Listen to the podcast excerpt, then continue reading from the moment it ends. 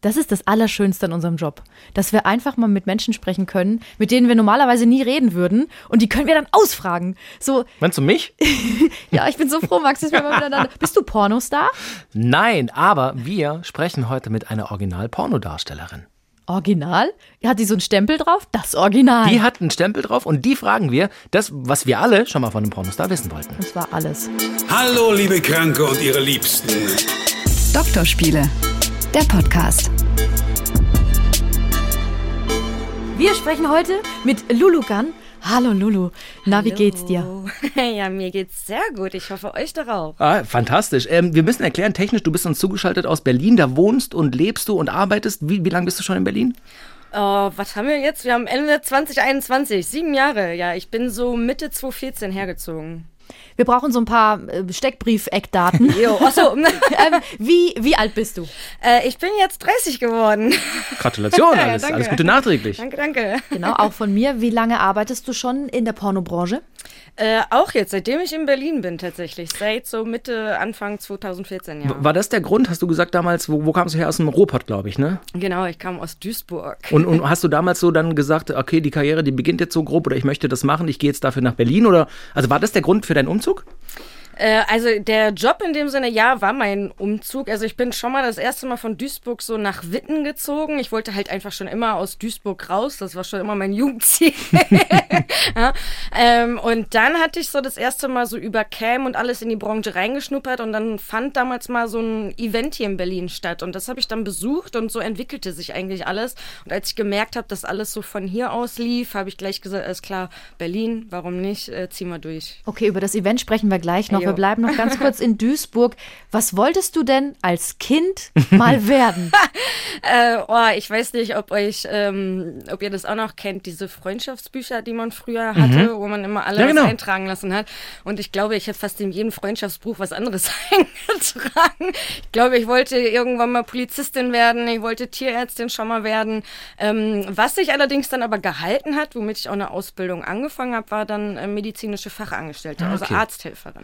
Und du hast gerade erwähnt, so Camgirl, da hat es so grob angefangen. Das gibt es ja heute auch ganz zahlreich, gibt es viele Portale. Wie, wie beginnt man als Camgirl? Hattest du einen Freund, der dir das nahegebracht hat oder eine Bekannte oder hast du es selber schon immer, ich sag mal, geil gefunden oder interessant? Wie kommt man dazu, Camgirl zu werden? Ja, äh, gute Frage. Ähm, tatsächlich ähm, hatte ich dann auch mal ähm, nach meinen Ausbildungen so eine schwache Zeit, dass ich halt keinen Job hatte und auch nichts gefunden habe. Und dann, ähm, ja, saß ich irgendwann zu Hause und sah halt so eine Webcam-Werbung mitten in der Nacht und fand das irgendwie interessant und dachte, gut, googelst du mal, ne? Webcam-Girl, was machen die so, was ist das? Und dann stieß ich auch einfach direkt auf so ein Portal, da wo ich auch heute noch exklusiv für arbeite, hab mich einfach, ja, ich habe gedacht, gut, was soll passieren, wenn du dich jetzt einfach anmeldest? Du machst ja noch nichts, aber um mal zu sehen, wie das aufgebaut ist, musst du dir ja mal ein Profil machen. Und dann habe ich mich einfach angemeldet. Ist ja nicht geil, dass das, wenn das das Arbeitsamt mitbekommt, ist es voll gut, um Leute zu kriegen, nachts diese geilen Clips anzuschauen. ja, sorry. Das ist perfekt. Ich finde das super.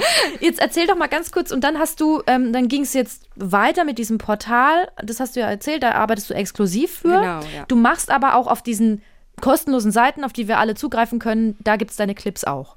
Äh, da gibst du äh, meine Clips auch, klar, weil also man kann einmal über das Portal selbst mit denen eine Vereinbarung schließen, dass die deine Clips, die du auf dem Portal veröffentlichst, dass die damit werben dürfen und das auf den Seiten veröffentlichen oder eben auch diese Seiten ähm, erstellen von einem immer selbst schon standardmäßig so eine Art ähm, Star-Profil, entweder Pornostar oder Amateur-Star-Profil. Ähm, und dann kannst du frei entscheiden, ob du das für dich selbst nutzen willst und dich halt da richtig verifizierst, dann gehört dieses Profil eben dir und dann kannst du dort deine eigenen Clips hochladen. Der Vorteil daran ist, dass wenn du halt nicht nur Amateurdarstellerin bist, sondern so wie ich Profidarstellerin, dass eben du dort auch ähm, Aufrufe und Abonnenten äh, durch Verlinkungen sammelst, so wie in den Social Media Kanälen auch, weil eben die Profi-Seiten dort ja auch Profile haben und wenn die dann deine Szenen dort veröffentlichen, dich eben verlinken.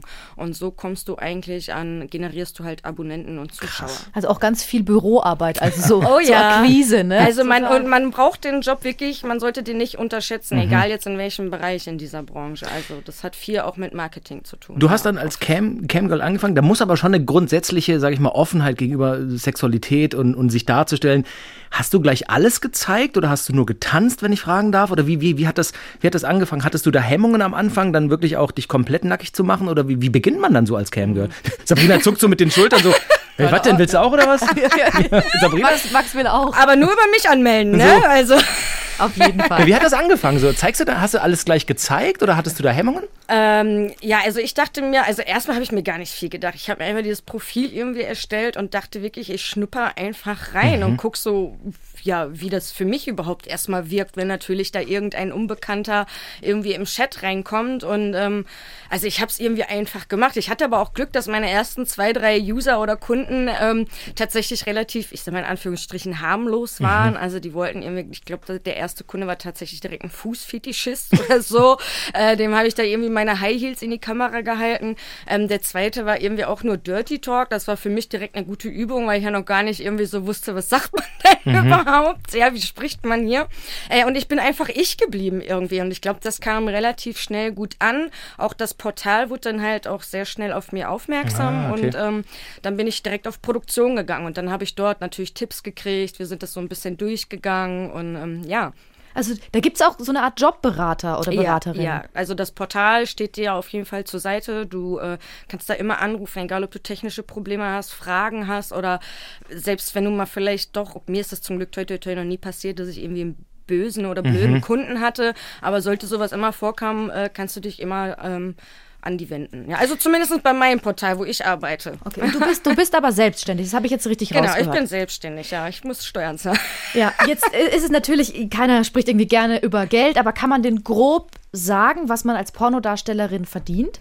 Also ich sag vorab, ich bin nicht der Fan davon, irgendwie welche Summen zu nennen, weil es wirklich bei jedem unterschiedlich ist und es auch einfach von echt vielen Faktoren abhängt. Ob du halt auch Videos drehst, in welcher Menge, wie viele Stunden machst du Webcam und ähm, wie gut bist du in Social Media vertreten, wie machst du dein Marketing. Ähm, also es kann von, ich sag mal, mindestens irgendwie drei bis 4.000 ähm, Ende offen hochgehen. Ja, und es kommt auch darauf an, ob du auf nur ein Portal sendest oder ob du dich natürlich verteilst. Ja, es gibt ja auch ähm, Du-Senderinnen, die irgendwie bis auf fünf, sechs Portalen gleichzeitig senden. Krass.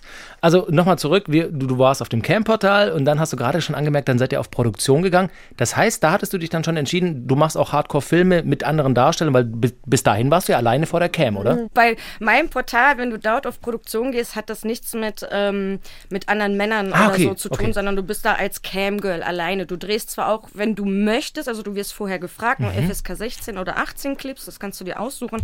Ich habe damals tatsächlich einfach beides angekreuzt, weil ich mir so dachte, gut, du musst ja auch erstmal in, inwieweit erfahren, was bedeutet FSK 18. FSK 18 ist ja auch schon, wenn ich komplett ausgezogen bin. Ja, oder geht das noch weiter? Ich wusste jetzt nicht, drehe ich da einen Dildo-Clip oder was mache ich da?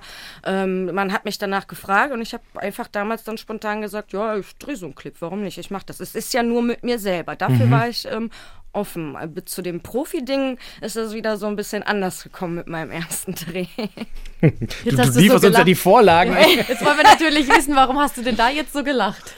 Äh, ja, aber es ist, äh, oh Gott, ja, wie fang, fängt man denn da an? Also ich wurde eigentlich auch nur spontan angefragt von einer anderen Darstellerin damals, ob ich halt Lust hätte zu drehen. Ähm, und ich habe dann damals einfach Ja gesagt, weil ich die ganze Zeit verstanden habe, dass das ähm, eine Girl-Girl-Szene ist. Ich bin davon ausgegangen, also dass das ich und noch eine andere Frau ähm, die, die Szene drehen. Bis, glaube ich, wirklich, ähm, ach so, und dazu kam halt noch eine Fernsehproduktion, deswegen wurde ich angefragt, weil man hat tatsächlich ähm, eine komplette Newcomerin gesucht fürs Fernsehen und für diesen Job. Und dann begann irgendwie der Dreh in Witten damals. Da habe ich noch in Witten gewohnt und ähm, habe dann kurz vor den richtigen Dreharbeiten erst geschnallt, dass ich halt mit einem Mann drehe. Krass. Und bin dann natürlich aus den Wolken gefallen, weil ich äh, davor echt immer gesagt habe, nee, wenn, dann mache ich nur Solo. Oder wenn ich in die Profischiene gehe, dann nur Girl, Girl. Ich wüsste nicht, ob ich es mit einem Mann kann. Das waren wirklich immer Wochen vorher meine Aussagen. ähm, und als ich das dann geschnallt habe, ja, habe ich kurz geschluckt.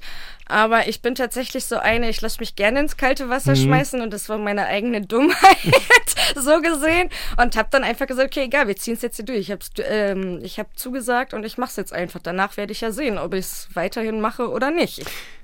Es war vielleicht nicht ganz so schlecht, weil du machst es ja immer noch offensichtlich. Äh, nee, tatsächlich nicht mehr. Ah, okay. Äh, das habe ich dir vorher noch nicht verraten, als So. du geschrieben hast. Aber ich habe tatsächlich ähm, vor zwei Jahren mit dem Profi-Drehen aufgehört. Ah, krass, Also ich bin okay. eigentlich nur noch Ex-Pornodarstellerin. Okay. Nochmal, wir müssen trotzdem natürlich ein bisschen minimal chronologisch. Äh, Dieser erste Dreh, wie alt warst du da und wie war der das? Oder wie war das dann vor Kamera, vor anderen Menschen Sex zu haben? Wie lang, äh, be- beschreib mal, wie lange dauert sowas? Wie ist das? Was hast du danach gedacht? Wie fühlt man sich? Oh, das waren jetzt mehrere Fragen auf einmal. Ja, natürlich.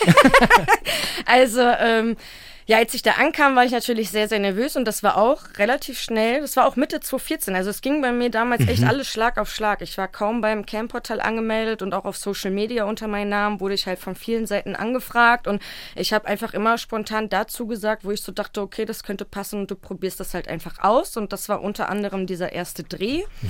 Und ähm, ja, es ging dann von Witten dafür auch nach Berlin. Und ähm, dann äh, stand da damals ein junger Mann vor mir, den ich zum Glück schon auf dem Event kennengelernt hatte und auch ganz gut fand.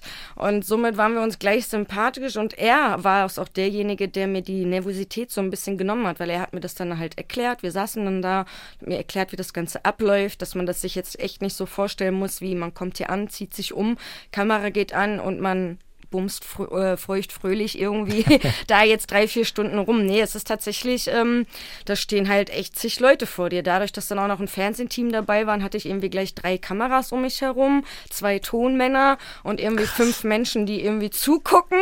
Dann war mein erster Dreh, die Story und auch der Ort jetzt nicht gerade keine Luxusvilla, sondern wir haben tatsächlich in der Garage gedreht, an und in einem Auto. ja. äh, es war kalt, es war halt Ende Sommer so schon, es war sehr frisch auch, es hat geregnet an dem Tag. Ähm, aber ich habe es dann einfach durchgezogen. Ich habe die Grundstory erklärt bekommen und dass man halt, wenn man Freeze oder Cut schreit, dass dann, ähm, dass ich dann kurz in dem Sinne, dass wir alle dann durchatmen, dass dann Pause ist oder dass man die Stellung halt halten soll.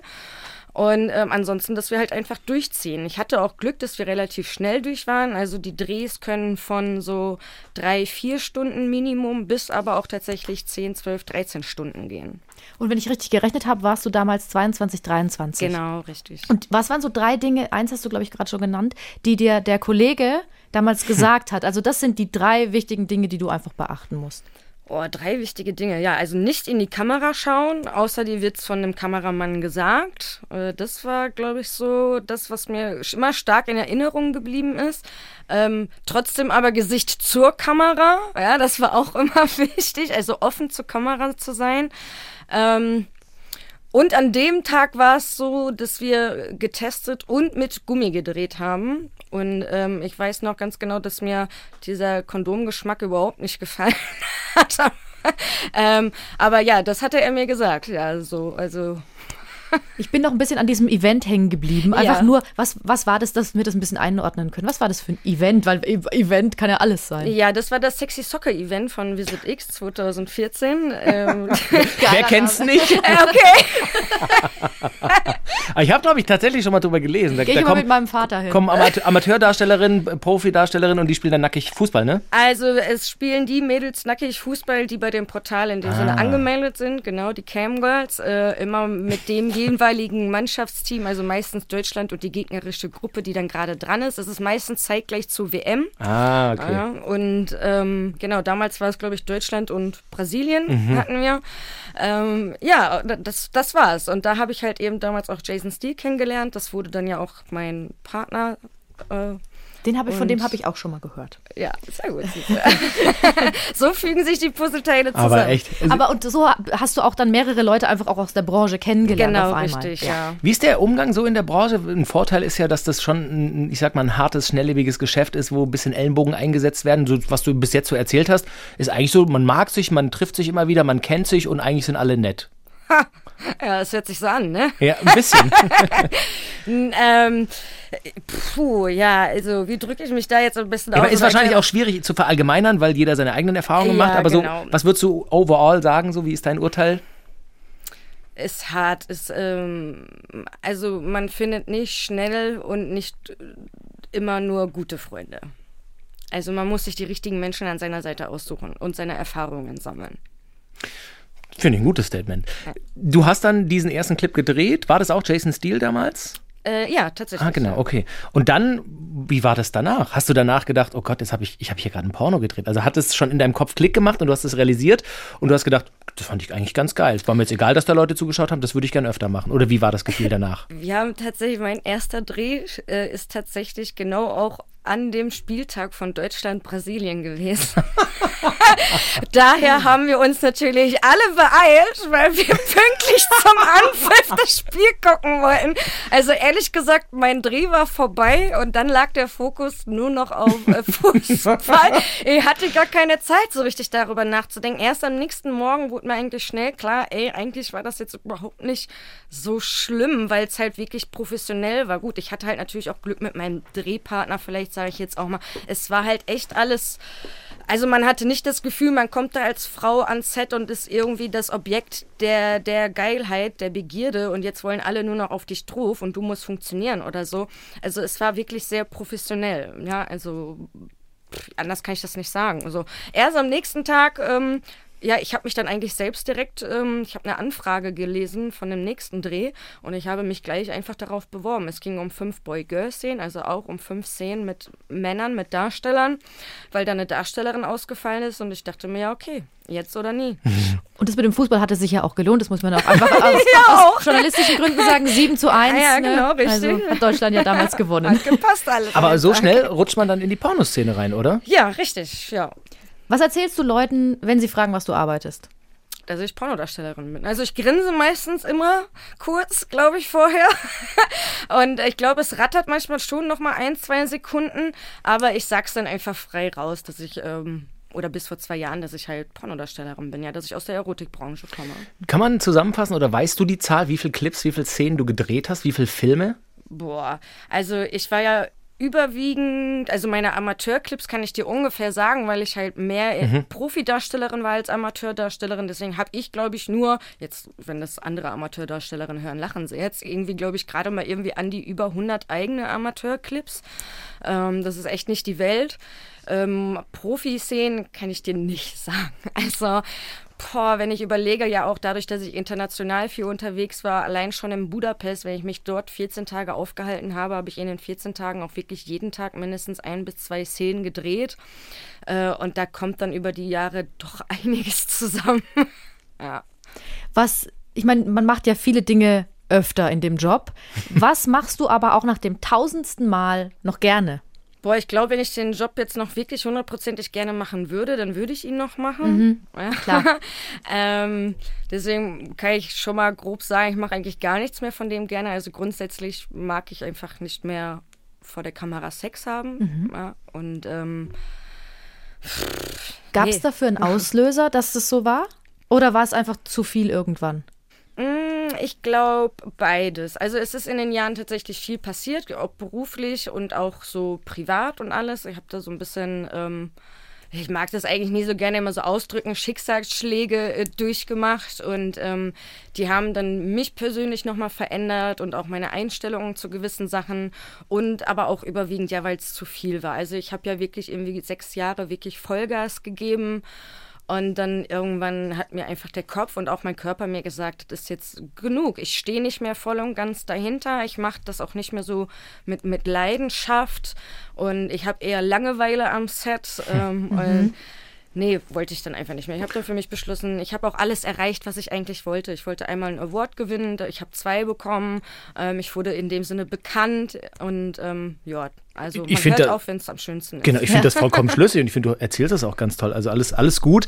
Ähm, wenn du so erzählst, du warst dann 14 Tage in Budapest, das ist schon Fließband an Arbeit, oder? Wenn du Ja. da zwei Tage, äh, zwei Szenen am Tag, du hast vorher gesagt, eine Szene kann zwischen drei und vier Stunden oder zwischen zwölf und was weiß ich wie lang, da bist du doch abends platt. Wie, wie hält man das durch? Also ich frage auch mal ganz direkt, in der Branche wird da viel getrunken, viel Drogen genommen oder, oder versucht man dann Wellness zu machen und einfach nur zu schlafen und viel Wasser zu trinken? Oder wie, wie, wie, wie, wie schafft man das 14 Tage am, am Stück Sexproduktion zu machen?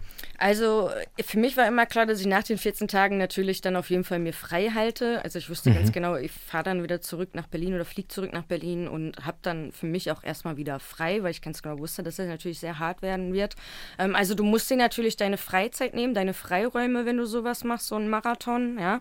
Ähm, aber dir ist das halt ja auch vorher bewusst. Du stellst dich halt darauf ein, du ziehst das dann durch. Du musst auch nicht jeden Dreh annehmen, ja. Also mhm. Also du bist da ja über eine Agentur, sag ich mal, die dich dann verteilt, die schreibt dir und fragt dich dann halt hier, die, die und die Produktion würden dich buchen wollen für das und das und das und das, würdest du das machen wollen. So, und dann sagst du halt eben ja oder nein. Und ich war tatsächlich immer so, wenn ich wusste, ich fahre nach Budapest, bleib da 14 Tage, dann will ich die 14 Tage durchrocken und auch meine Kohle verdienen, ganz klar. Ja, äh, und äh, das Thema Drogen, ich glaube, das ist nicht mal branchenabhängig, sondern personenabhängig. Mhm. Ähm, ich zum Beispiel bin äh, Kifferin. Ja, das aber auch schon bevor ich in die Branche kam. Äh, ich mache es auch jetzt immer noch, auch wenn ich nicht mehr drehe. Ähm, was andere machen, weiß ich jetzt nicht. Ich weiß, dass einige rauchen auch oder so. Ähm, ja, Männer werfen sich auch mal eine Viagra ein oder so am Set. Ähm, aber ansonsten ist das, glaube ich, keine Ahnung, kann ich dir nicht sagen, was andere genau machen. Ob jetzt auch wirklich getrunken wird, kann ich auch nicht sagen. Ich glaube, abends, wenn welche noch feiern gehen sollten, aber ob das in Budapest wirklich gemacht wird, glaube ich nicht, weil dann bist du da zum Arbeiten. Und, und so sehen das, glaube ich, auch andere Darsteller und Darstellerinnen.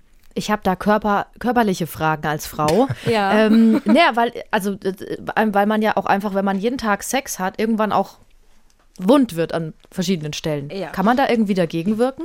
Ja, also du lernst ganz schnell, wenn du in die Branche kommst, mit äh, kleine Ticks, äh, Tipps und Tricks umzugehen, ja. Ähm, und unter anderem auch eben dich einfach vorzubereiten. Also es gibt halt vieles, dass du dir holen kannst von Salben oder auch ähm, die Milchsäure zum Beispiel. Wir haben ja unten da diesen Milchsäurefluss, der ist natürlich sehr schnell, sag ich mal, gereizt. Mhm. deswegen sagt man, sagen hm, viele Männer ja so gerne, ja, Fisch, die riecht nach Fisch, die alte.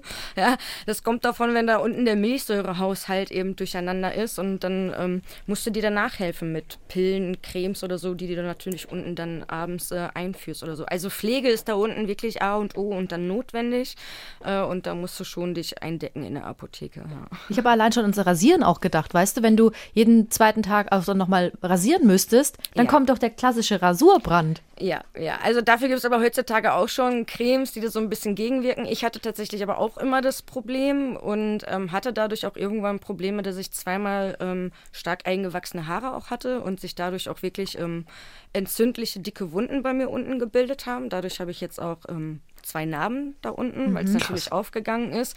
Und das sind alles so mit Gründe natürlich, die haben sich angesammelt, wo ich einfach gesagt habe, das reicht mir natürlich jetzt. Na klar. Also ich weiß nicht, ob es bei anderen passiert. Ich kenne Mädels, die ziehen das auch schon so viele Jahre durch und haben damit überhaupt gar keine Probleme. Ähm, aber mein Körper hat mir halt zwischendurch auch die Grenzen natürlich aufgesetzt. Ja, und ähm, untenrum halt auch, also dass ich wirklich wund war, trocken war, auch innen drin, sag ich mal, wie so Schmerzen hatte, ja, weil die ungarischen oder spanische Penisse, das sind jetzt nicht gerade die kleinsten. Mhm. Ja, genau, das habe ich mir eben auch gedacht, dass das, weil du auch vorhin meintest, der Körper hat irgendwann auch nicht mehr mitgemacht. Ähm, weil du aber gerade angesprochen hast, welche Cremes und du so, du so brauchst und, und Sachen, die du einfach für den Körper brauchst. Was packst du ein, bevor du zu so einem Dreh fährst? Bevor ich zu einem Dreh fahre, was packe ich ein? Ja, einmal das, was natürlich im Drehbuch steht an Klamotten, ob ich jetzt Dessous brauchst, normale Ach, das wird dir vorgegeben? Ähm, ja, meistens schon, ja. Wenn es eine richtige Story gibt, eine große Produktion, sage ich jetzt mal, ist, ähm, wo du wirklich für eine Szene von früh bis abends am Set bist, dann bekommst du ein richtig, richtiges Drehbuch, also wo einmal die Storyline drin steht und dann unten den Drehplan, von wann bis wann was gemacht wird. Also Fotos, Comedy-Teil, ähm, Sexfotos, Sexteil ähm, und dann dann auch nochmal ganz unten für jeden, was du an Klamotten oder Requisiten mitbringen musst. Ja. Ich finde, ich sage die ganze Zeit krass, weil ich das wirklich alles super interessant finde. Ich meine, wir beide schauen auch das ein oder andere Mal einen Porno. Insofern, wir, wir kennen jetzt äh, den einen oder anderen Film und das ist, ich finde es total super spannend, das einfach mal so aus deiner Perspektive zu hören. Sabrina, du hebst den Arm wie in der Schule. Was ist los? Genau, weil ich will nicht, dass Max die ganze Zeit mit dir spricht. Ja. Nein, Aber du sprichst doch nicht. Ich wollte es nur noch mal zusammen. mir. ich liebe also, euch. Ebenso. Ähm, also, du hast gesagt, ähm, Klamotten packst du ein, was eben im Drehbuch steht. Ja. Und dann aber wahrscheinlich auch Kosmetikprodukte oder, oder was ist alles äh, noch in der äh, Tasche drin? Äh, genau, also ich packe meine Pflegeprodukte ein, die ich so für mich habe. Immer meistens auch nochmal natürlich Duschzeug, Handtuch und so was alles. Ähm, auch Parfüm, Deo. Ich möchte mich ja zwischendurch oder danach frisch machen, davor auch nochmal. Ähm, wenn ich schon vorhanden habe, nehme ich mir direkt auch eine Intimlotion mit, eine Pflegecreme mit, äh, die ich danach dann meistens benutze. Ähm, meistens habe ich auch so eine ähm, Dusche schon mit. Viele kennen das unter Analdusche. Mhm, ja, äh, das gibt es auch natürlich für vorne, für die Pussy. Und weil ich es immer irgendwann, also ich habe angefangen, mit, mich danach direkt auszuspülen. Ich habe dafür mhm. dann so, so, ich nenne es immer Brausetabletten, die, die ähm, pflegen dich dann halt auch direkt, die entfernen Gerüche, die sind für deinen Milchsäurehaushalt, ähm, damit einfach direkt danach bei mir alles äh, raus ist an Fremdkörpern, ja, sage ich so, ja. Äh, das war mir immer sehr wichtig, ja. Äh, und das war's, meine normalen Klamotten. So eine, so eine Produktion, du hast gesagt, es gibt ein Drehbuch vorher. Ist denn dann schon auch immer festgelegt? Weil der investigative Journalist, der ich natürlich bin, habe schon beobachtet in einigen Szenen, dass zum Beispiel gerade bei zwei Mädels, einem Typen, ein Mädel zum Beispiel dann gar nicht richtig mitmacht oder nur äh, in bestimmten Positionen. Ist das alles immer festgelegt? Wer was genau macht in welcher Szene? Oder ist es so, okay, ihr habt jetzt zwei Stunden, äh, ihr fangt Doggy an und dann macht ihr äh, Cowgirl und das war's dann und dann guckt ihr, dass er kommt? Oder ist es wirklich genau getimed, geplant, was passiert in so einer Szene? Also ja, du hast natürlich das schon mal ganz am Anfang das typische schlechteste Beispiel genannt, äh, was man eigentlich in einem Porno sehen sollte, dass wenn man einen Dreier sich anschaut, dass einer oder eine Dame oder Herr nicht mitmachen. Das soll natürlich nicht sein, weil eigentlich gibt es immer was zu tun. Zu dritt ist immer noch easy. eigentlich gibt es immer was zu tun. Jetzt schon mein Lieblingssatz. Ja, eigentlich gibt es immer was zu tun. Ja.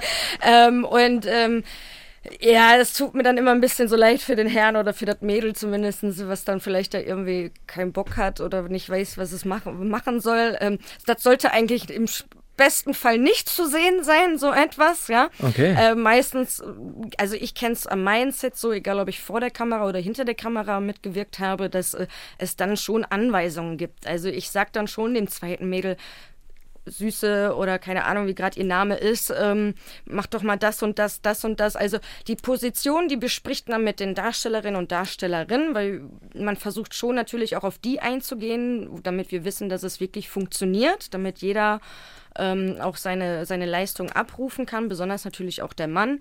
Ähm, man fragt natürlich aber auch, weil, mein Gott, welche Stellungen sieht man da? Ich glaube, die meisten Stellungen macht keiner von uns privat zu Hause, ja. Ähm, also da wird dann schon besprochen vorher, bevor die Kamera angemacht wird, wer wer was macht, ja. Es ist eher, wenn du mal das Glück hast und du hast einen Darsteller, Darstellerin oder auch eine Dreierkombination, die sich schon von vorher kennen oder auch schon sogar zusammen gearbeitet haben und die wirklich Profis sind und wissen, was sie zu tun haben vor der Kamera, dann kann es auch manchmal sein, dass du Glück hast, es ist wie ein Selbstläufer. Du machst die Kamera an und kannst die Leute halt echt machen lassen, weil die schon das Zeitgefühl gut drin haben, die wissen, welche Stellungen gut aussehen, wie man zur Kamera arbeiten muss und dann lässt du natürlich auch laufen und die einfach machen. Was war denn die absurdeste Szene, die mal in einem Drehbuch stand, wo du das, du hast es gelesen und dachtest so, äh, was wollen die jetzt von mir? Oder, oder gibt es sowas gar nicht? Ist alles selbsterklärend? Ähm, äh, boah, jetzt nur. Also oder irgendein Setting vielleicht, weißt du, das weiß ich nicht, der Bäckermeister und dann kommt die Metzgerin vorbei oder irgendwas, wo du dachtest, Leute, seid ihr besoffen? Warum sollt ihr denn so einen Scheiß machen? Also eigentlich ja, also es gibt natürlich immer diese klassischen Szenen, wie mit hier der Bauarbeiter kommt natürlich rein, ja, irgendwie entstopft dir das Rohr und dann geht's los, ja. Also sowas gibt es natürlich wirklich auch genauso wie, ich meine, wie geht der tolle Spruch, warum liegt hier Stroh? Ja, warum ja? hast du eine Maske auf? Es, es gibt wirklich, äh, total absurde Dinge. Also jetzt sogar in der Zeit, wo ich hinter der Kamera war, habe ich ja mitgewirkt für Horny Hostel und ähm, dort hat sich der gute Herr Tim Grenzwert, ich glaube, die lustigste Szene fand ich mal wirklich die Genie-Szene. ähm, da haben wir den Darsteller wirklich in der Szene komplett einen Genie spielen lassen. So. ähm, ja, sowas zum Beispiel kommt halt auch mal vor, ne?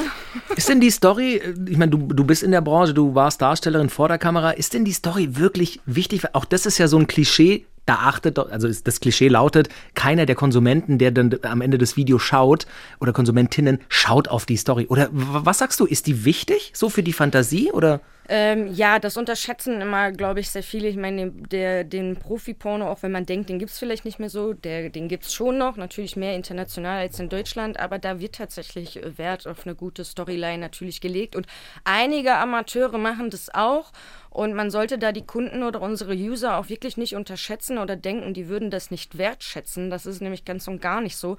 Denn ich war immer eine von denen, ähm, aber auch dank Jason, der da immer sehr darauf geachtet hat, dass der Clip irgendwie schon Sinn ergibt. Mhm. Ja, und nicht die Kamera angemacht wird, dann plötzlich der Penis ins Bild plumpst. Huch!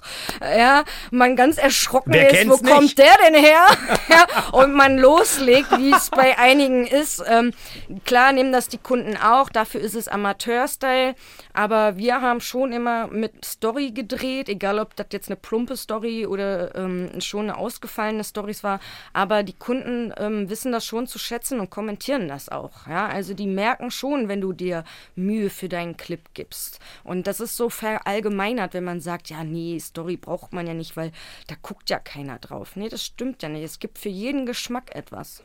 Es gibt, ähm, ich habe mir einen Clip von dir angeschaut, da, der heißt, ähm, der, der, deutsche Vermieter fordert die Miete ein. Das ist auch Jason Steele übrigens. ja, genau, genau. Und ähm, ich fand sexy, aber ich habe mich, weil ich irgendwie zu Vogue geworden bin, wahrscheinlich hier in meinem Baden-Badener kleinen Ort, äh, habe ich mir gedacht, ähm, wenn man dann sowas hört, so, du kannst die Miete nicht bezahlen, aber du kannst es anders bezahlen, also mit deinem Körper. Denkst du manchmal darüber nach, dass das ja äh, einfach ein Klischee ist und vielleicht auch sexistisch? Oder sagst du, Mai, es ist ein Porno, stellt euch alle nicht so an? Äh, an erster Stelle denke ich mir, mein Gott, es ist ein Porno. Ja, ähm, aber tatsächlich, ja, ich ziehe auch in meinen eigenen Clips Grenzen. Also viele von solchen Stories wirst du, wirst du bei mir nicht finden. Ähm, einmal des, aus diesen Gründen, genauso wie auch mit immer dieser ganzen Teenie-Schiene. Ja, ich wurde natürlich die ersten Jahre viel dafür angefragt, besonders als ich meine ganzen Tattoos noch nicht hatte. Äh, ich habe auch gewisse Teenie-Szenen in dem Sinne gespielt, ein junges Mädel, aber ich habe immer gleich gesagt, braucht mir nicht ankommen mit irgendwelchen rosa Kleidung, Söckchen, Zöpfchen, Lolli oder so. Mhm. Äh, also da habe ich schon immer dann darüber nachgedacht. Genauso wie ich auch gesagt habe, es gibt hier bei mir diese typischen Inzest, möchte gern Inzest-Szenen nicht oder dass ich angeblich mit meinem Cousin oder so, sowas werde ich niemals in meinen Clips schreiben. Diese Stories werde ich nicht abdrehen. Ja, also das unterstütze ich einfach nicht, was andere machen muss mir egal sein, kann ich nichts gegen machen, aber ich nicht. An der Stelle machen wir eine ganz kurze Pause. Die dauert auch nur sieben Tage. Und nächsten Montag kommt dann die zweite Folge mit Lulu Gunn raus und dann sprechen wir uns wieder. Vielen Dank an dieser Stelle schon mal für deine Zeit. Dankeschön, ich freue mich.